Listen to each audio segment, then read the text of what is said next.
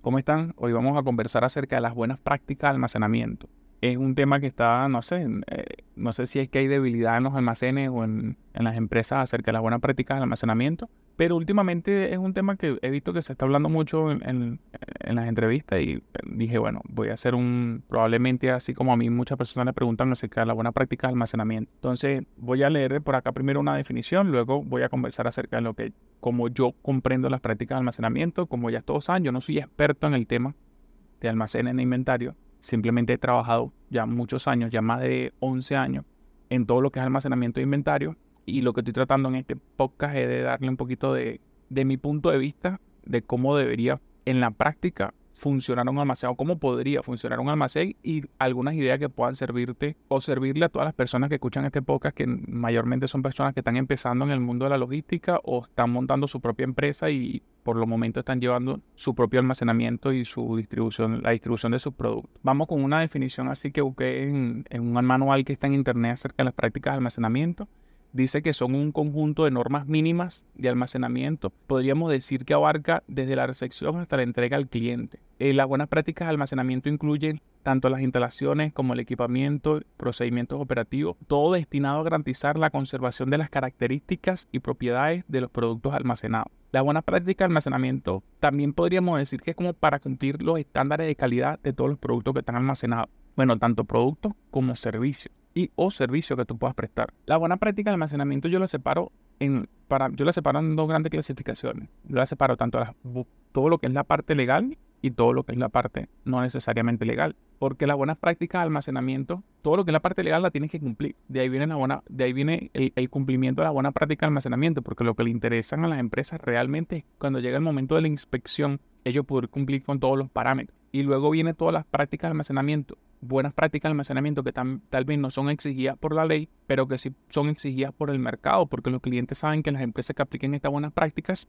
son empresas que van a ofrecer tanto productos y servicios de mejor calidad. Entonces, tanto la parte legal no me voy a extender mucho porque ya eso, aplicar las buenas prácticas de almacenamiento desde el punto de vista legal y sentarte con toda lo que es la normativa legal según la industria en la que tú estés trabajando y ver cuáles son todos esos aspectos que tú debes cumplir para poder cubrir la buena gestión de toda esa mercancía. Eh, así de las que me acuerdo así por encima, por ejemplo, toda la mercancía tiene que estar separada de un 20 centímetros del piso, si no me equivoco. Es que hasta por sentido común, absolutamente nada de lo que hay en un almacén, nada de lo que hay en un almacén, excepto la bota, el caucho del, del montacarga, nada debe estar en el piso. Nada de lo que hay en un almacén debe estar en el piso, por muchas razones.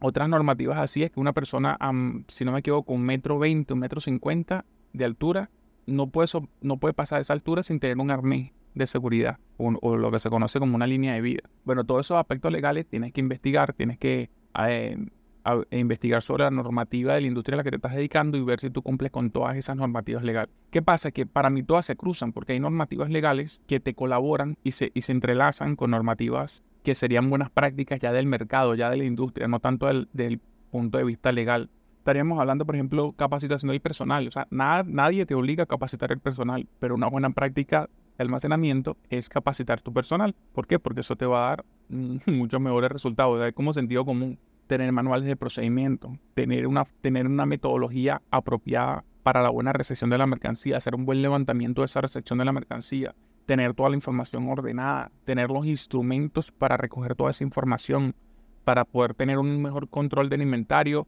un mejor, control de todo lo que son las fechas de vencimiento, los números del lote, todas las características del producto, el etiquetado. Por ejemplo, las buenas prácticas de almacenamiento desde el punto de vista legal te exigen ciertas áreas que tú tienes que tener en las instalaciones, pero no necesariamente te va a explicar cómo distribuir esas áreas. Si tú tienes un área de recepción, un área de despacho, el área de recepción y área de despacho, si tienen las mismas características, tú puedes escoger. Vamos a suponer que los dos tienen muelle tú puedes escoger cuál es recepción y cuál es despacho. Y si tienes varias áreas, tú puedes escoger algunas áreas, varias áreas me digo varias entradas y varias salidas, tú puedes escoger cuál es el área que mejor, te, que mejor se adapte a tus necesidades. Por ejemplo, la buena práctica de almacenamiento en, en algunas normativas legales, honestamente tengo tiempo que no las consulto, pero te exige, por ejemplo, área de recepción, área de almacenamiento, área de embalaje y un área administrativa. Todos con las condiciones que ellos exigen de condiciones tanto de seguridad como salud laboral. Eso es lo otro. La seguridad y la salud laboral es elemental en las buenas prácticas de almacenamiento. O sea, tienes que cumplir con ellas sí o no. Sí o sí, perdón.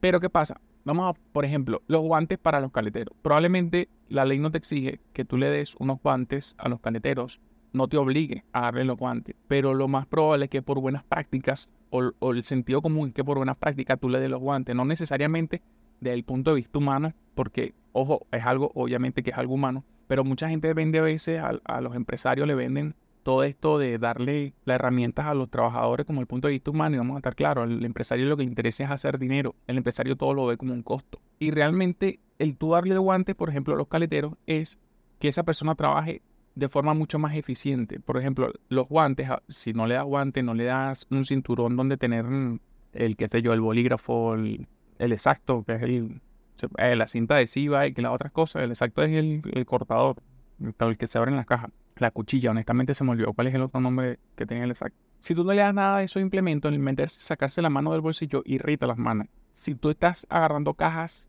dependiendo del material que estés agarrando, con las manos sin guantes, que podría irritar, te podría salir callo. ¿Eso que va a hacer? Que la persona trabaje más lentamente, quiera ella o no quiera, es un instinto. O sea, tú, tú no trabajas con las manos irritadas. Entonces, todo eso tú lo tienes que entender. O sea, el darle los guantes no es algo de que, que humano, que hay que darle los guantes. No, es algo que le conviene a la empresa.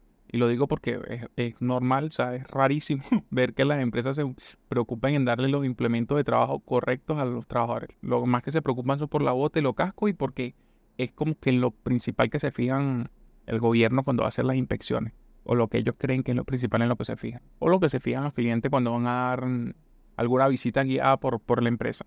La buena práctica de almacenamiento incluyen desde la recepción hasta que llegue la mercancía del cliente. Eso quiere decir que incluye tanto la distribución como el transporte como tal. Esa mercancía tiene que ir protegida, tiene que ir en buen estado desde que sale del almacén hasta que llega al cliente. Tienes que respetar la metodología que requiera según el producto que tú utilizas en cuanto a FIFO o en cuanto a FEFO. Eh, tiene, eso es algo que se debe respetar y que se debe cuidar mucho al momento de tú hacerlo picking.